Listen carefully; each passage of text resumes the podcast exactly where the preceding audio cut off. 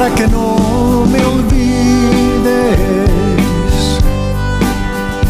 y me recuerdes cuando esté lejos. En Onda Cero, Julia en la Onda, Han sido mis caricias, con Julia Otero. nuestros abrazos y nuestros besos. Ay, cuánta gente estará recordando cosas. Me olvides. Hay que situarse. Corría el año 1976. Acababa de morir Franco. Arrancaba la transición que llevaría nuestro país a la modernidad. Adolfo Suárez se convirtió en presidente. Fraga creó Alianza Popular. La inflación estaba en España en el 20%. El 20%. Y fue número uno este tema. Ni siquiera sigamos unidos los Ha pasado casi medio siglo, Lorenzo Santamaría. Buenas tardes, ¿cómo estás? Hola, buenas tardes. Muy contento de estar aquí contigo. Yo también, hacía muchísimo tiempo, yo no sé cuándo... no- años y años y años que no nos veíamos. Bueno, no, no tanto. Bueno, no, no. Yo te vi el otro día, ¿eh? Ah, bueno. Te vi en la tele. ya, No. pero yo, yo no sabía que estabas Es mirando la tú no me tele. veías a mí. bueno, ha pasado casi medio siglo y Lorenzo Santamaría ha decidido que el disco con el que va a despedirse, porque creo que me hablan de despedida, se llame así, para que no me olvides. Es el disco con las 25 canciones que has escogido más emblemáticas de toda tu carrera, ¿no? Sí, así es. He querido grabarlo, mm, grabarlo de nuevo.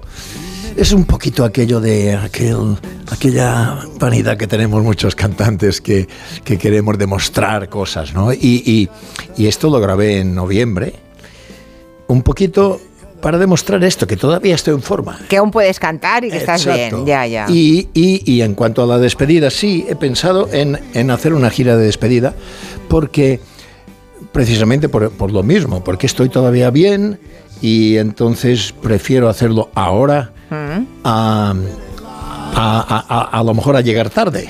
Porque no has dejado de cantar en todos estos años. No, no, no. Algún año más, menos que otro. Digo, ah, la, Hombre, la pandemia obvio. también ha estado ahí, obviamente. Sí, no, pero no has dejado de actuar. La pandemia precisamente fue lo que me hizo decidir a, a hacer esta ¿Ah, gira sí? de despedida. Sí, porque yo lo pasé mal, pero no en el sentido de...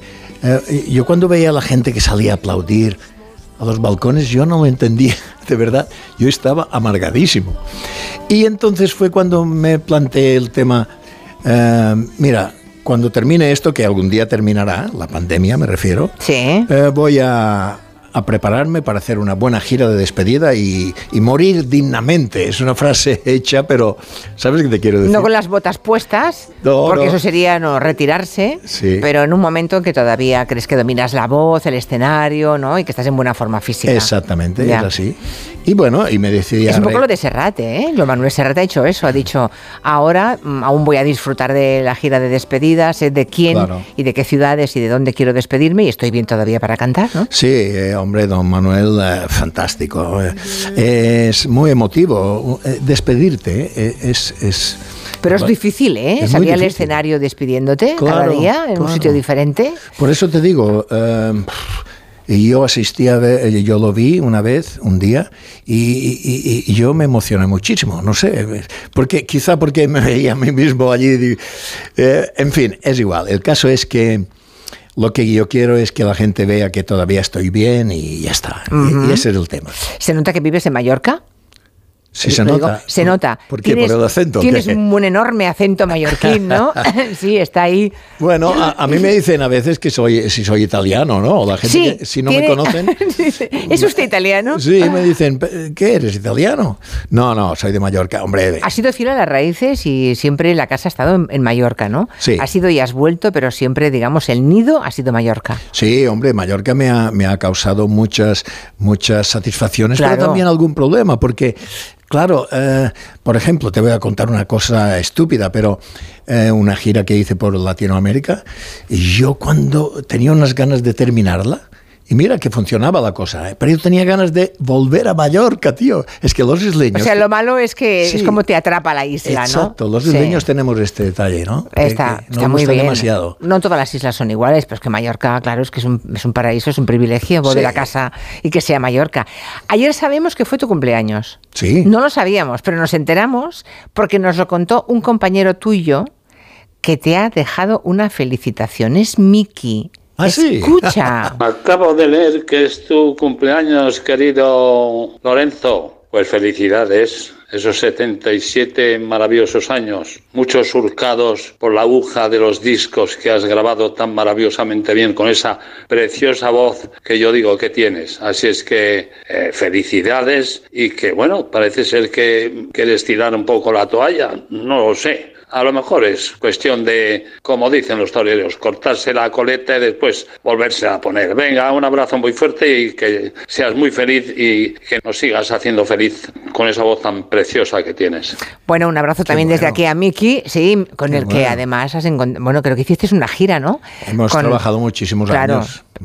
eh, con Tony Ronald y Janet. y Janet, él. La gira de los 60, ¿no? Janet, Karina, Tony Ronald y Lorenzo Santamaría. Esto fue la primera. ¿Y Miki? Ah. Mágico 60, esto era. Esto era, Y- sí. Pero después seguimos eh, los cuatro, Tony, Miki, Janet y yo. Mm. Y luego también hicimos como un intento de, de rejuvenecernos 10 años. Y yo les propuse, ¿por qué no nos ponemos míticos 70? No 60, sino 70. Se- sí, pero así no. Lo, así lo hicimos, ¿no? Y Ah, ¿también lo hicisteis? Ah, Sí, funcionamos bien. muchísimos años. Lo que pasa es que ha llegado un momento en que, en que cada uno quiere ir por su sitio y yo creo que es mejor, al Sí, final. Bueno, claro. Por cierto, ¿entendiste que Janet eh, se molestara o se disgustase cuando no le invitaron a ella a cantar el ¿Por qué te vas en los Goya? Sabes Hombre, que sí.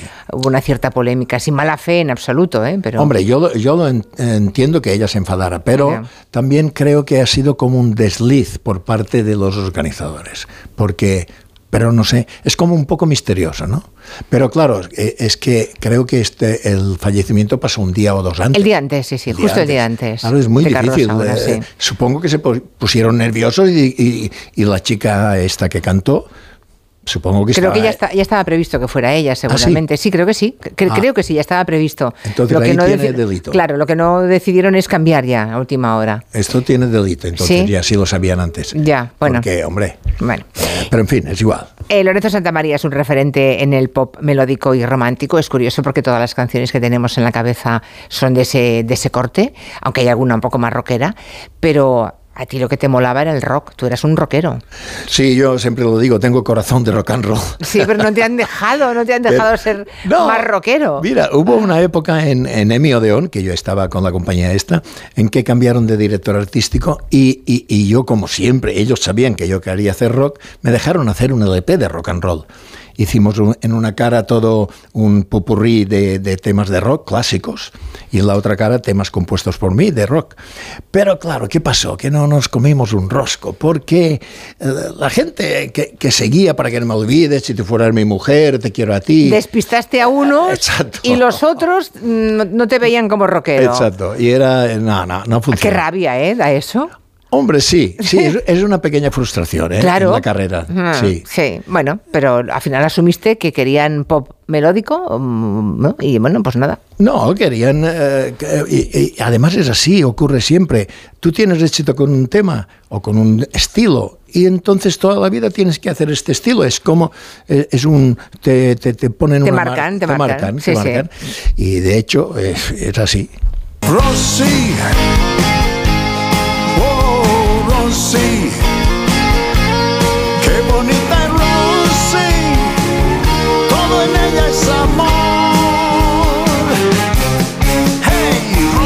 Esta es un poquito más marchoseta, ¿eh? Sí. Esta sí.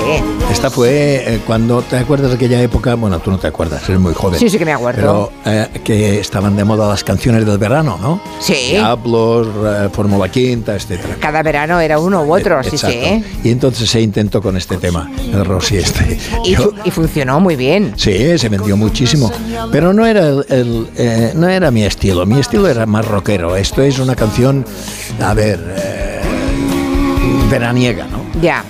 Las letras y las melodías, has dicho, en los años 60 y 70 estaban más elaboradas y enganchaban más al público. Claro, ahora va todo más rápido, ¿no? Ah, no sé qué decirte, las letras elaboradas, no, pero había una... una eh, to- todas las canciones hablaban de lo mismo, de amor o desamor. ¿eh? Eh, luego con el rock, por eso me gustaba el rock, porque con el rock podías permitirte hacer otro tipo de letra.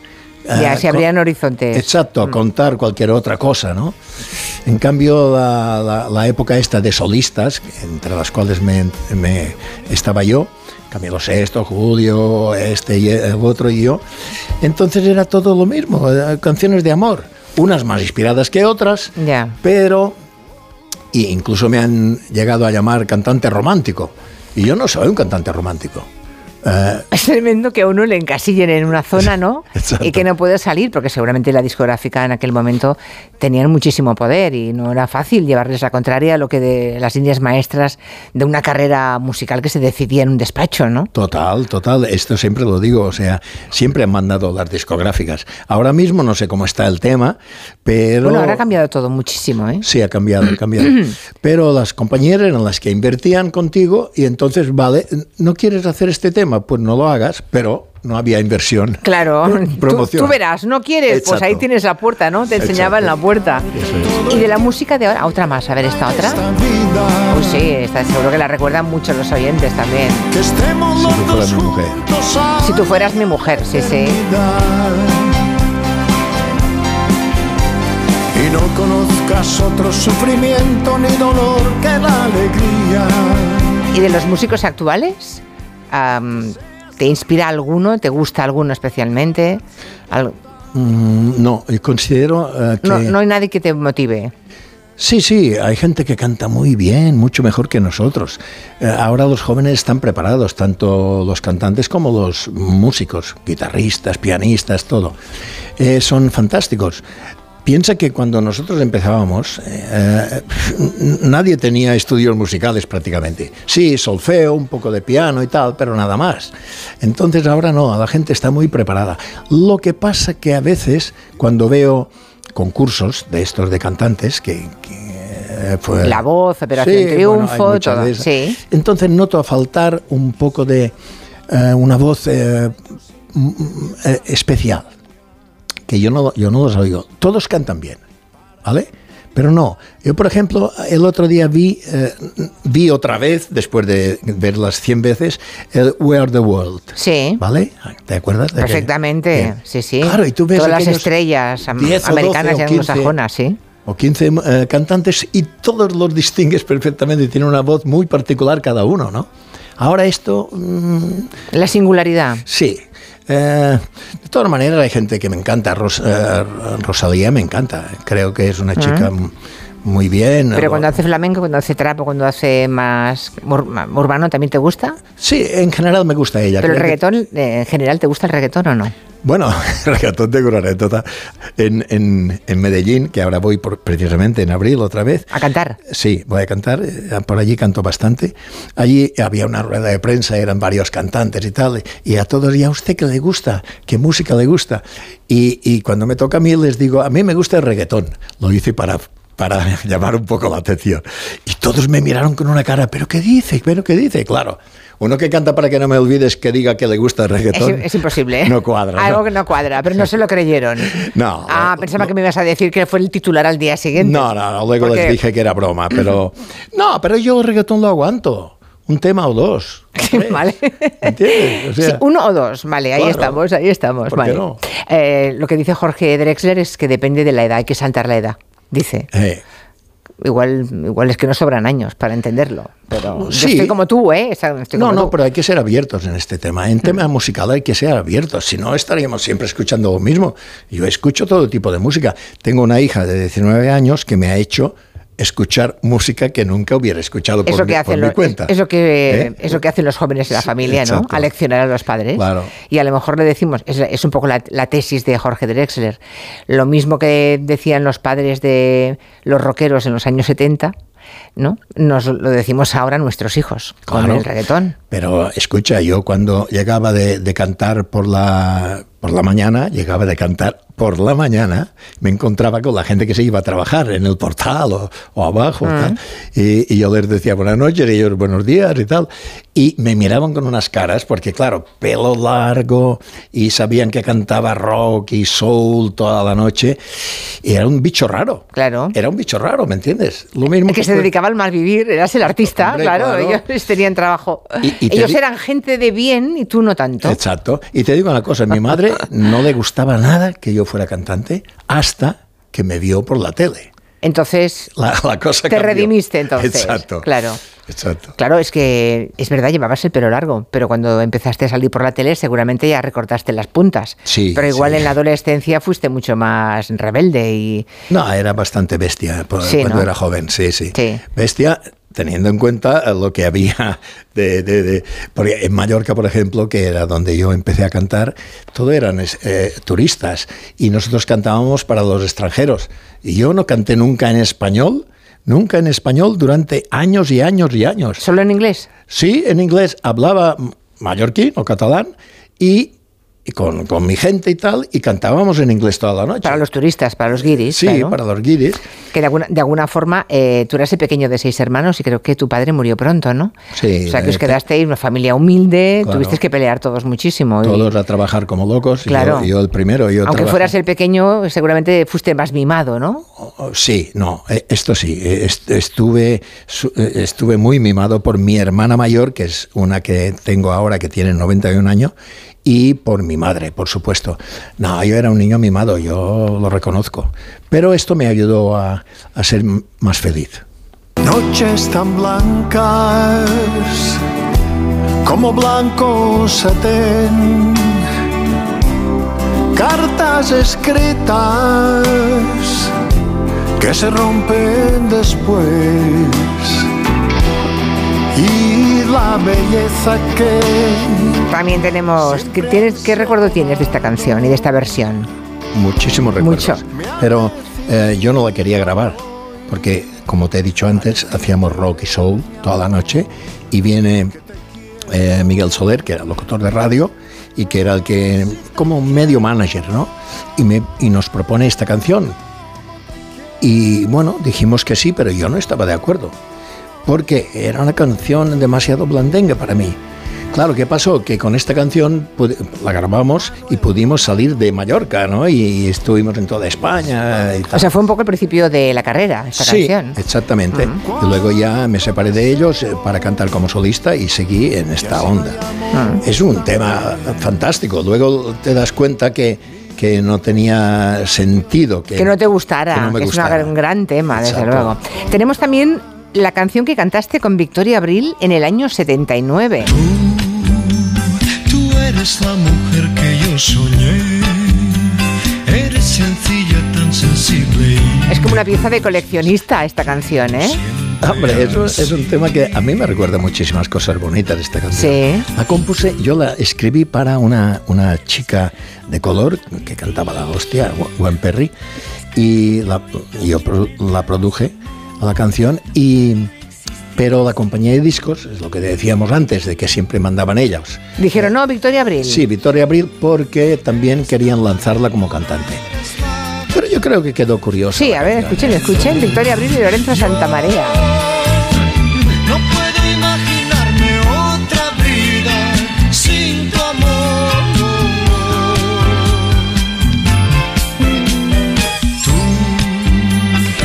Mejor los oyentes no se acuerdan de que rechazaste el papel de Judas en Jesucristo Superstar. ¿Te has arrepentido de eso? Porque a veces hay cosas de las que nos podemos arrepentir en la vida. Yo mm, no acabo de entender por qué dijiste que no. No, no, yo no me arrepentí. No, o sea No, que- Pero te voy a decir por qué. Yo creo que el papel de Judas en Superstar eh, como cantante era fantástico. El de Jesucristo también. Hombre. Pero Judas tenía unas canciones brutales, ¿no? Entonces me, me- me gustó mucho cuando me llamaron para esto. Pero el Azpilicueta me dijo, ponte en un, en un palco y míralo un día o dos si hace falta para convencerte, ¿no? Y, Como y- espectador. como espectador. ¿Y sabes qué pensaba mientras lo veía? Que me encantaba el papel, pero que no podía aguantar tarde y noche en Madrid meses y meses y meses. Ya. Esto era lo que pasaba por mi mente, ¿no? Y le dije que no. eh, al cabo de unos años se estrena Evita y me llaman otra vez Para lo mi- para hacer un papel. Sí, el de Passion que era eh, wow, el móvil, esto es un móvil. Oye, es tu móvil sonando. Te está llamando algún amigo que... ¿Hay algún amigo que te está oyendo por la radio y dice, voy a llamarle?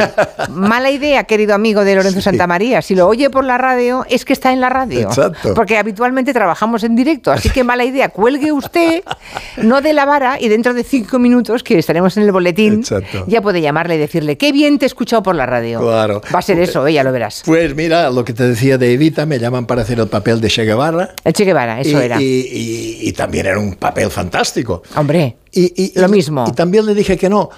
Y O entonces sea que la rutina diaria, la función diaria durante meses, exactamente lo mismo, no podía aguantar. iba contigo. No era con- Eh, eh, pero ahí ya me mandó a la mierda el. Me Hombre, dice, no me ¿pero tú estás extraña. loco o qué? Claro. Vale, Judas no, vale. El Che Guevara tampoco, ahí te quedas, ¿no? Y me mandó a la mierda. Pero bueno, el caso es que después de muchísimos años, eh, eh, eh, estuve seis meses aquí en el, en el Vitoria con eh, Cop de Rock, que era... ¿Y lo resististe bien? Y lo resistí, pero claro, es que eran 20 años después y la cosa es diferente, ¿me entiendes? Somos... Yo creo que cuando te lo ofrecieron eras un pieza de mucho cuidado. ¿Tú no has sido un pieza de mucho cuidado? No, ya he sido un buen chico siempre, muy bueno, muy cariñoso y... Ya, pero ya, ya, ya. Pues eso. No, no, ¿No? no, era buen chico. Bueno. y olvidemos todo lo pasado. Los dos tenemos tanto que reprocharnos. ¿Tienes algún miedo, Lorenzo? Porque te he leído que envejecer es vivir con miedo. No, no tengo miedo. A ver, eh, tengo miedo, en todo caso, a, a envejecer mal. ¿Entiendes? Y, y lo veo, ¿eh? Hay gente que envejece muy mal, con pastillas y pastillas y pastillas, y esto no es, esto no es, no debería ser así. ¿Tú no tomas ninguna? No. O sea, no tienes ni colesterol, ni diabetes, pastilla. ni artrosis, no tienes nada. Tengo artrosis, Ah. y, pero eh, no tomo pastillas, solamente la azul alguna vez. ¿Sabes qué Ah, te quiero decir? la azul solamente. Sí, ¿Lo ves alguna lo ves cómo es un pieza? Alguna vez, pero muy pocas. Un cuaderno de apuntes, Esa respuesta sí que no me la esperaba, Lorenzo. Hombre, Bueno, ser sinceros, ¿no? muy felizmente casado además con una actriz que es Nuria Osta. Lleváis muchísimos años juntos además, Sí. que también es, una, es un triunfo, ¿eh? una pareja que aguanta tantísimos años. Sí, ves, también esto es un detalle de que soy muy chico, porque ca- casi todos los que me vienen a ver cuando actúo, oh, yo me casé con para que no me olvides, y le digo, ah, y ya está separado, supongo, ¿no? porque Pero, eh, claro, tú puedes presumir de lo contrario. Yo pues no. yo no, sigo con la misma chica, ¿no? yo aguanto el tipo, yo aguanto el tipo. Pues Lorenzo, me ha encantado que vengas aquí a la radio, que vaya muy bien esa gira, el disco, y seguro que um, hemos despertado un montón de recuerdos en la gente que nos está escuchando. Muchas gracias. Celebro verte también. Hasta, pronto. Hasta siempre. Gracias. Adiós. y yo nos necesitamos. Tú y yo nos